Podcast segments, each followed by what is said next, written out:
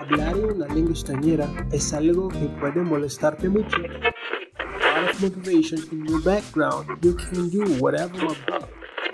Mesmo pronunciar palavras bem complicadas. Streichholzschachtel. Das ist mein Lieblingswort auf Deutschsprache. Para aprender um novo idioma é necessário que se tenha muita exposição a ele. Porém, no início, muita coisa a gente deixa escapar. Palavras que a gente não conhece, pessoas falam rápido demais, não temos conteúdo cultural suficiente para entender certas coisas. Daí vem o que se chama de Comprehensible Input, uma teoria do professor Stephen Krashen, professor e poliglota, que diz que você só aprende se você estiver entendendo o que você está lendo. Bom, é verdade, mas como eu disse, no início é bem complicado. Principalmente porque tem muita coisa que não interessa, saber nome de animal, nome de vaca, é, não é, é chato. Daí vem outra teoria do compelling input, que é a exposição a conteúdos que realmente chamam a sua atenção.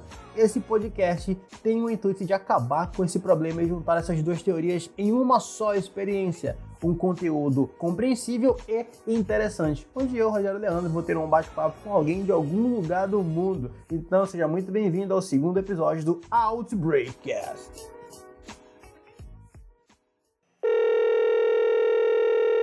Hello. What's up, man? Hey, Roger. How's it going? Doing well. Yeah, me too. Doing well too. Yeah, so Johnny, welcome, buddy. So happy to see you again. This is a podcast to help Brazilians to develop themselves in English. And uh, the first episode today, the second actually episode today, is going to be about guilty pleasure, right? But first of all, would like to please introduce yourself. Yeah, yeah. Um, okay. Yeah, my name is Johnny, and uh, oh, I uh, I'm a traveler. That's how I met Roger, and yeah, I'm I'm happy to share. I'm happy to share a story or two, I guess, to help to help with the English learning. Okay. Cool, cool. And um, Johnny, tell me a little bit about your guilty pleasure. Do you have some guilty pleasures? Some dirty little Yeah, secret? um, Yeah, yeah. Um, I would say it, it's mostly has to do with with food, uh, eating eating poorly, I should say.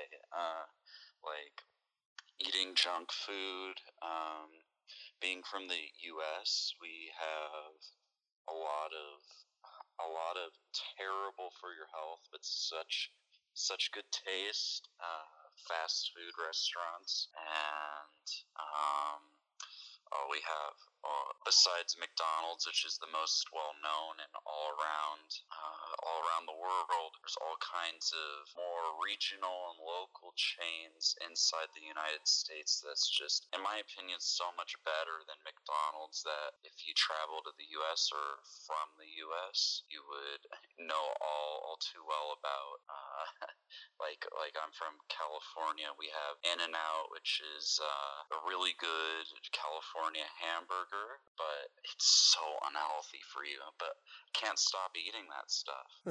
and and the the chocolate milkshakes too that they have, and uh, I don't know. I mean, it's just packed full of calories. Uh, it's definitely not the health healthiest thing ever, but there's so many other other restaurants that are like that. And, in the South, it's like all about fried chicken and that kind of stuff. So uh, yeah, I'd say that's my main main guilty pleasure: eating eating food that tastes uh, tastes uh, amazing, but is and there is a there is another thing yeah, I I'd think there's another thing I think you can confirm that I heard about the portions. I think the portions are the double of the size um, in the U.S.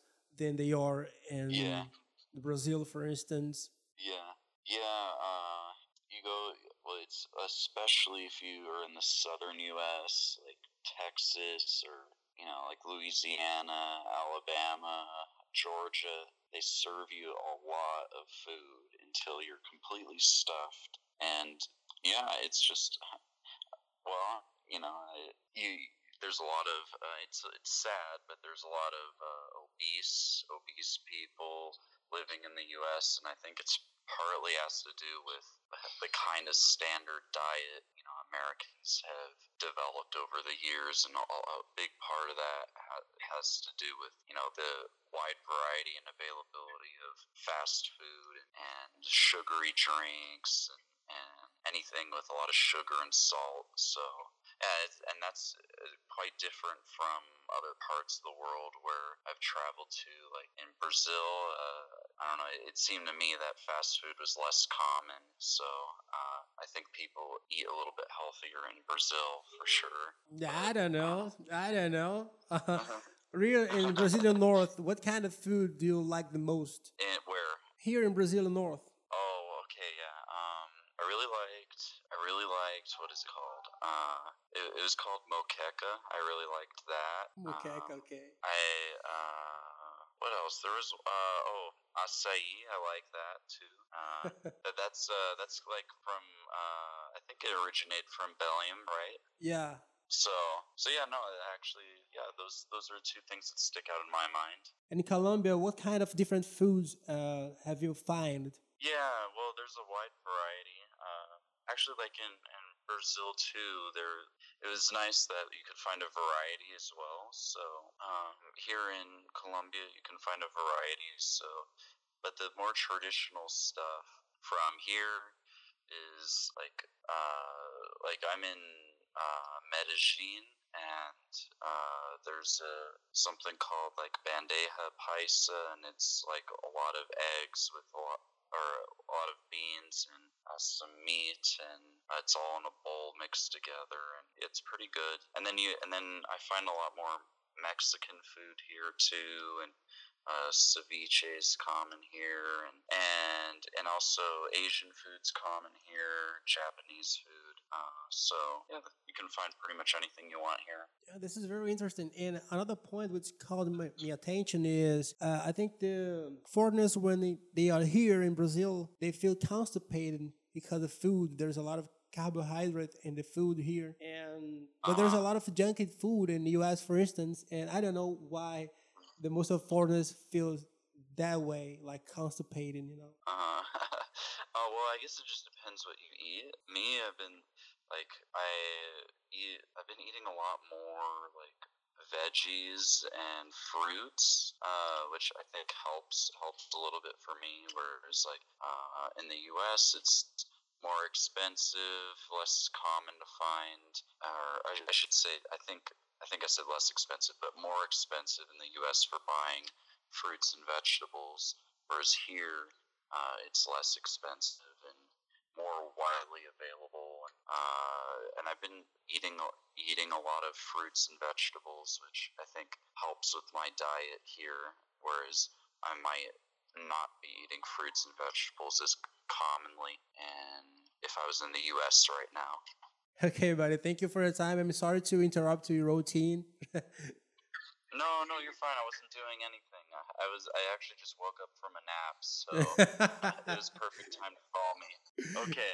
okay, buddy. Thanks. Thanks for Okay. your time again. Talk to you later. Talk to you. See you Okay. later. Okay, see ya.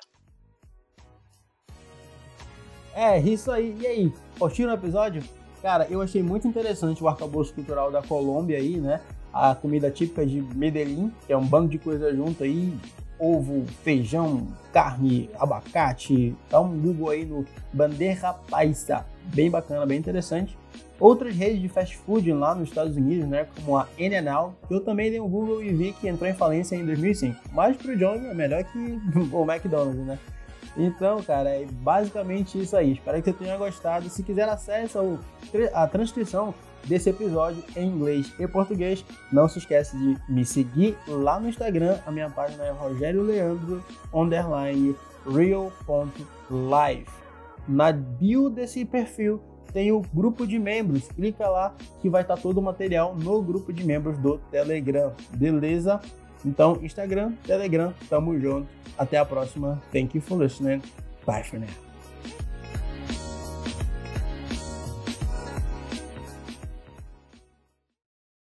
Este podcast foi editado por Ubaldo Labs.